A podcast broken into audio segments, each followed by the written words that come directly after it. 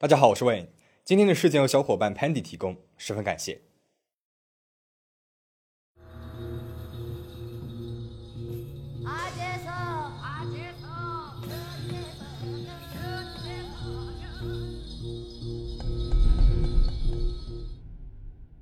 我们经常会在古装剧里看到，后宫嫔妃们为了争斗权势，各种下药陷害，可以说是不择手段。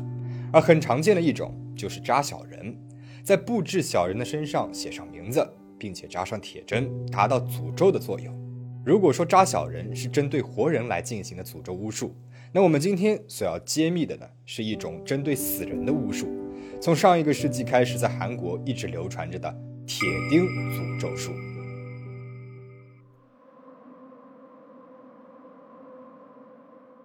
二零一二年四月二十二号，在韩国的全南道咸平郡一个被称之为“石头海岸”的地方，有位路过的游客在岩石的缝隙当中发现了一个奇怪的东西。他走近一看，竟然是一个头骨。警方在现场进行搜查过后，发现了三具尸骨。如果这些都是海里面冲上来的，那么这出现的地方也太集中了一点。如果是有人故意遗弃尸体，那他为什么要摆在如此明显的地方呢？警方带着许多猜想对白骨进行了检测，但是让所有的人都没有想到的是，这些尸骨其实另有来源。警方在白骨上面检测出了兽医的面料成分，结合其他的证据，证实了这几具尸体都是被人从墓地里挖出来的，然后带到了海岸边。那么是谁这么缺德，要把已经安置好的尸体挖出遗弃呢？又是出于什么目的，做出如此有违伦理的事情呢？而在白骨的附近，还发现了一样让人匪夷所思的东西：一些烧到只剩边角料的彩布。这种彩布一般都是做法事的时候才会用到的布条。同时，在不起眼的角落里面，还有一些凝固的小猪头。警方立刻感觉不对，这明显不是一起单纯的毁尸案，背后应该还牵扯到了借助巫术来进行的邪恶诅咒。附近小渔村的村民们也反馈了相似的线索。他们说，近期有巫术人在海边做过几天的法事，叮叮当当的敲锣打鼓，十分热闹。而这些白骨也正是在这些法事之后才被发现的。然而，警方咨询了资深的巫术人后得知，这个现场的迹象十分奇怪，而事情发生的时间点也很诧异。白骨被发现的时间是四月二十二号，正常的一年呢有十二个月，而有闰月的年份在巫术人的日历上算作是十三个月。也就是他们所说的死亡之月，他们认为，在这个死亡之月里，神和鬼都不在人间，因此在这个月里面啊，不管是自己所侍奉的神，还是有所顾忌的鬼魂，都不会注视着自己。而二零一二年的四月正是闰月，将已经安葬的遗体挖出来遗弃在海边，可以说是十分狠毒的诅咒巫术了。那要放在平时，是会危及到巫术人自己的。因此。这很有可能是一位接受了诅咒委托的巫术人，趁着闰月进行了这样一桩诅咒。那么是谁迷信于巫术，出于何种目的进行了这种恶毒的诅咒呢？警方这边还没有调查出头绪，而另外一边就有类似的事情发生了。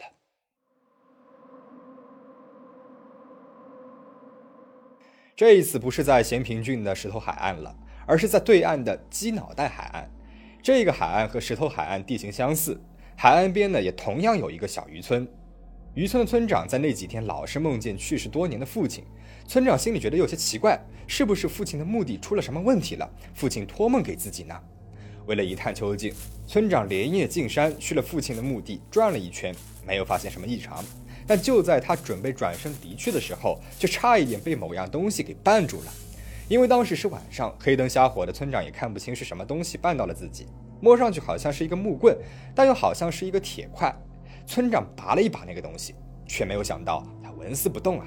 村长用尽了全身的力气，终于是拔了出来，这才看见了这个东西的真正面目：一根长达一百五十厘米的铁钉。在重视阴宅地基的韩国，墓地和棺材上都是不能够使用铁钉的。把冷性质的铁钉钉在了地上，会成为一种毒药，破坏原木的正气。对子孙后代会造成很严重的负面影响。村长父亲的墓地里居然钉着几十个大铁钉，这铁钉钉着的地方正是死者的头部和四肢的位置，就好像是要把死者牢牢地钉死在地里面一样。而不仅仅是村长父亲墓地里出现了这种情况，附近的二十个坟墓都被以相似的手法扎上了大铁钉，统计到的数目竟然有足足三百七十八个，这不禁让人毛骨悚然起来。到底是谁出于什么目的，将这半人高的大铁钉神不知鬼不觉地钉满了这一片墓地呢？这显然不是针对某一个人，而是针对这一整个村落而进行的诅咒行为。这种手法算是最残忍凶狠的一种巫术了，一般巫术人根本就不会去触及的。为何偏偏发生在这个只有六十四户人家的小渔村里呢？三百七十八个大铁钉，即使墓地都是在野山里，在短时间里面全部都钉上，也是单靠一个人难以完成的任务量。这分明是某个人出于某种目的，要诅咒整个小村落，从而雇佣了没有道德底线的巫术人。难道小渔村之前得罪过什么人，或者是有什么世仇吗？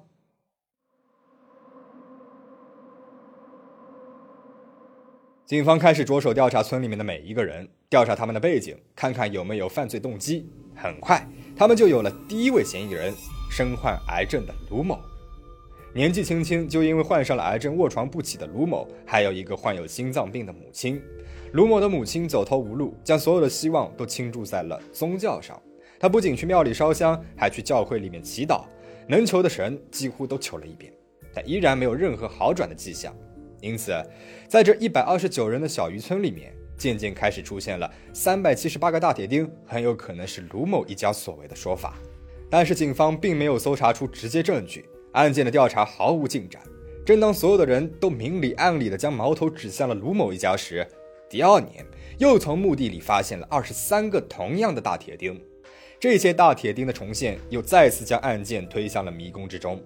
因为这个时候，卢某和卢某的母亲已经去世了。去世的人不可能再进行巫术，但大铁钉的诅咒依然还在进行当中，所以这肯定不是卢某一家所干的。而警方这一边开始试图将咸平石头海岸的白骨法术事件和这起乌安小渔村铁钉法术事件联系到了一起，因为这两起案件隐隐之间存在着一个共同点：发现遗骨的地方在咸平，发现大铁钉的地方是在雾安。这两个地方说远不远，说近也不近，看起来没有什么联系，但是啊。雾安这个渔村的村民祖先呢，正是从咸平的卢氏一族过来的，聚集住在了雾安的卢家庄。因此，警方认为这两起事件恐怕是针对咸平卢氏一族所进行的集体诅咒。而通过摸查，警方还发现了遭遇铁钉袭击的墓地都有一个共同之处，在雾安这个小小的卢家庄里，只有家中有成年男性的家庭，墓地里才遭遇到了大铁钉的诅咒。家里面没有成年男性的家族，墓地里面呢就没有大铁钉。有人猜测，这个大铁钉的目的就是在于阻断这个村庄的传宗接代，让卢氏的血脉就此衰竭。于是警方怀疑了，犯案者应该是非常熟悉村子里面的人。他不仅要熟悉各家各户的人员情况，他还要清楚分散在野山里面的墓地都分别是哪一家的长辈，才能够如此准确而神不知鬼不觉的。完成这样的诅咒。这个时候，第二位嫌疑人杨某就进入到了警方的视线当中。杨某在这个卢家庄呢是外来客，平时负责各家各户的丧事活动，不仅帮助选定墓地的位置，还帮助擦拭尸体，辅助丧事的所有流程。如果是他的话，不仅经常可以提着各种工具出入野山，还能够自然而然地掌握到村里面所有人家的丧事情况。会不会是作为外来客的杨某，因为姓氏不同而在这个卢家村里面遭受到了排挤，因此才用巫术秘密的对整个村庄进行了不能言说的诅咒呢？但是在没有证据的情况之下，杨某本人坚决的否认是自己做出了这种事情。虽然中间出现了一位村民声称自己目睹杨某在墓地里面进行了法术，但是没有证据，光凭一张嘴是无法将任何人定罪的。所以一时之间，村庄谣言四起。一会儿有人说杨某就是阴险的幕后黑手，一会儿又有人说举报杨某的那个人才可能是真正的凶手。一直到现在，两起事件还没有明确的结果。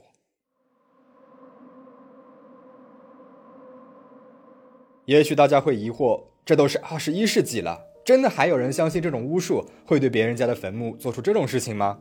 其实，不仅是像卢家庄这种普通的村庄。韩国上到九十年代，下到近十年，都发生过类似的墓地里面扎铁钉的诅咒事件。甚至有一些墓地里面所长眠着的人还不是普通人。一九九九年四月份，韩国人心目当中最爱戴的民族英雄李舜臣的墓地，发现被人多处扎上了大铁钉和巫术专用刀，遭到了多处的损坏。随后经过调查，四十多岁的女巫师杨某在釜山被逮捕了。每逢满月之日，杨某就带着他的大铁钉和巫术刀巡游全国，去找可以进行巫术的场所，像是李舜臣、朝鲜学者李尔这样的历史名人的墓地，所有知名的墓地几乎都被他踩点过了一遍。悄悄地在满月之日插上了大铁钉和巫术刀，光是他在全国各地埋下的这些巫术用品，就搜查出了足足有二百八十个。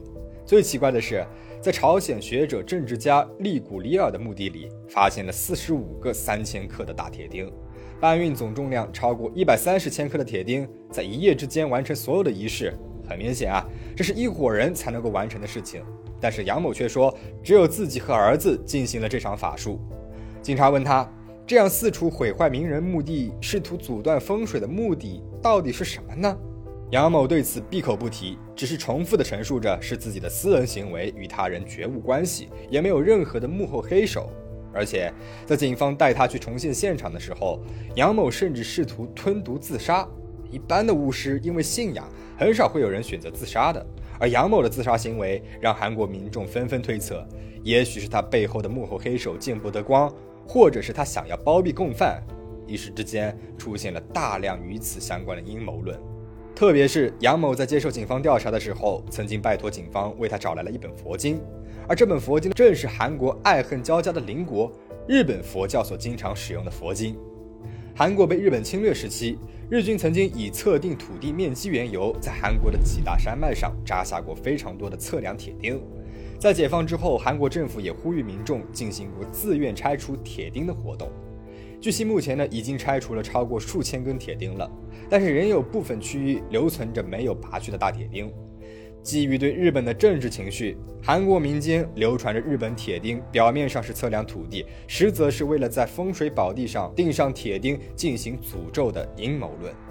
特别是流传最广的一张图中，日本宗教团体在某处山顶对着一根铁钉进行法术的照片，激发了民众们的讨论，更加稳固了日本立铁钉是为了拆断韩国半岛经济的阴谋论。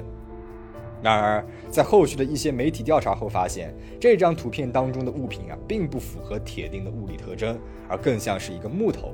而当时举行祭祀的日本宗教团体透露，这只不过是祭祀礼当中所用的木桌而已。但是直到现在，韩国的铁钉诅咒说依然是存在于民间的。特别是在2019年，在位于首尔铜雀区国立首尔显中院朴槿惠的父亲朴正熙前总统的墓地里面，发现了数十根铁桩，引起了争议。甚至有意见表示，朴槿惠前总统被关押，正是因为朴正熙前总统的墓地里面被嵌上了数十根铁桩而被诅咒了。还有支持朴槿惠部分团体纷纷质疑，这是有人为了破坏朴槿惠前总统的运势而犯下的罪行，这是希望弹劾朴槿惠的人所犯下的罪行。但是根据媒体的调查和采访，该铁桩是在2010年在修缮朴正熙墓地的过程当中，为了防止陡坡的草坪被挤压而使用的。朴正熙的墓地位于显中院内高地上，坡度陡峭，而且是阴地，很难管理草坪。如果使用木钉的话，植物呢就会爬到表面上，有碍美观，所以呢使用了铁质的固定针。光光用于维修工程的固定铁钉就有一千六百多个。铁钉巫术说、铁钉诅咒说再一次被击破了。其实啊，我认为所谓的诅咒只不过是一种民间谣传而已。比起诅咒的实际效果，我们更加应该恐惧的是扭曲的人心。怀着阴险的想法，肆意发散他人的仇恨，或是为了造福自身，通过愚昧的法术巫术去做一些伤害他人的事情，这本身难道不比区区一根铁钉更加恐怖吗？那你还听说过哪些关于诅咒的传说呢？欢迎在评论区留言讨论。如果你喜欢今天的影片的话，欢迎订阅我的频道，每周我都会为大家带来精彩的故事。最后，请大家保持警惕，保持安全。我们下期再见。